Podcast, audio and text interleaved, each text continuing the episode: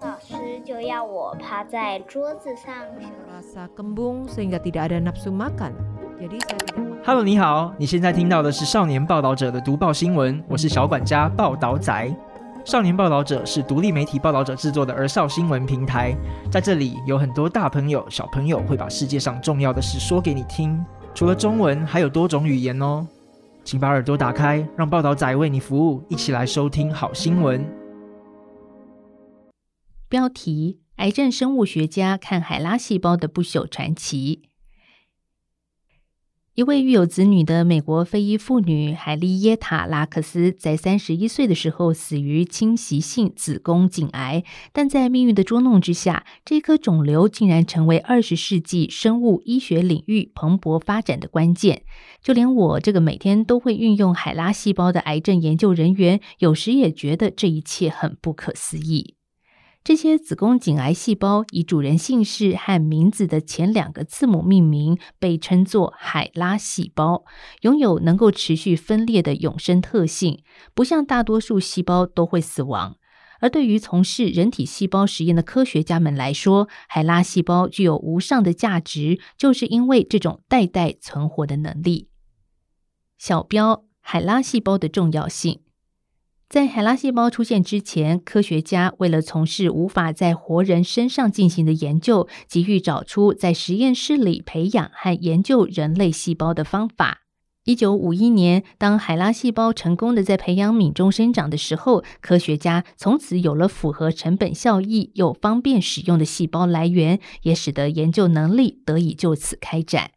从小儿麻痹症疫苗、新冠肺炎疫苗到癌症研究与人类基因体定序，海拉细胞在科学上促成了许多的发现和进步。但是另一方面，拉克斯的故事也是争议未解的生命伦理案例，因为医师是在他进行例行性的子宫颈癌切片检查的时候采集他的细胞，而且没有经过他同意就交给研究人员。这种做法在当时是相当普遍的。拉克斯的家人长期以来都试着采取法律行动来对抗那些他们认为从海拉细胞不当牟利的公司。而美国记者瑞贝卡·史克鲁特在二零一零年的时候出了一本书，就巨细靡遗地回顾海拉细胞如何对科学与拉克斯的遗族造成影响。小标：海拉细胞为何不朽？拉克斯并不知道他的子宫颈细胞感染了人类乳突病毒，而这种病毒简称 HPV，会引发某种最常见的性病。目前已知的 HPV 超过一百五十种，但是只有少数会造成子宫颈癌。百分之九十九点七的子宫颈癌组织都可以侦测到 HPV。所幸，大多数感染高风险 HPV 的患者都能够在致癌前清除病毒，而 HPV 的疫苗也可以预防百分之九十以上的相关癌症。不过，有百分之十的 HPV 带源者会发展出癌症，而拉克斯就是不幸的例子。然而，拉克斯的不幸让科学家得以厘清 HPV 的特性跟作用。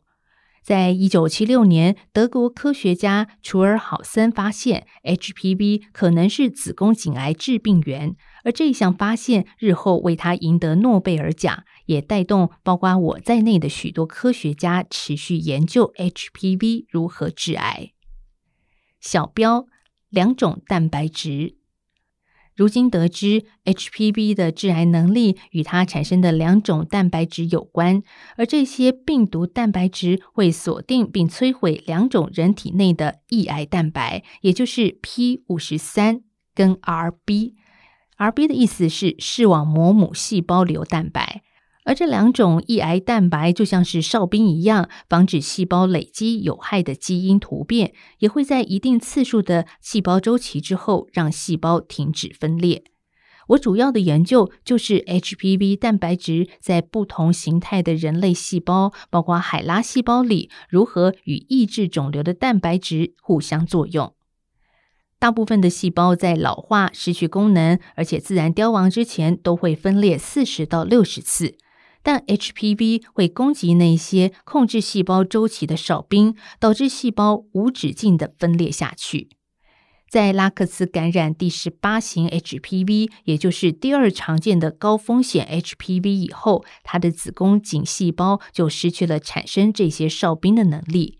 而既然细胞生长不再受到控制，它的细胞就能无限分裂下去，变得长生不死，至今仍然活在试管和七万份婴儿诞生的研究之中。作者介绍：艾文·马丁涅兹。美国西维吉尼亚大学微生物学、免疫学和细胞生物学副教授，同时也是该校癌症研究所的研究员，正在研究 RNA 如何影响肺癌对放射治疗的反应。本篇文章的作者是艾文·马丁涅兹，翻译王丽柔，设计黄宇珍，审阅黄韵如，责任编辑陈韵如。本篇读报由张婉如录制。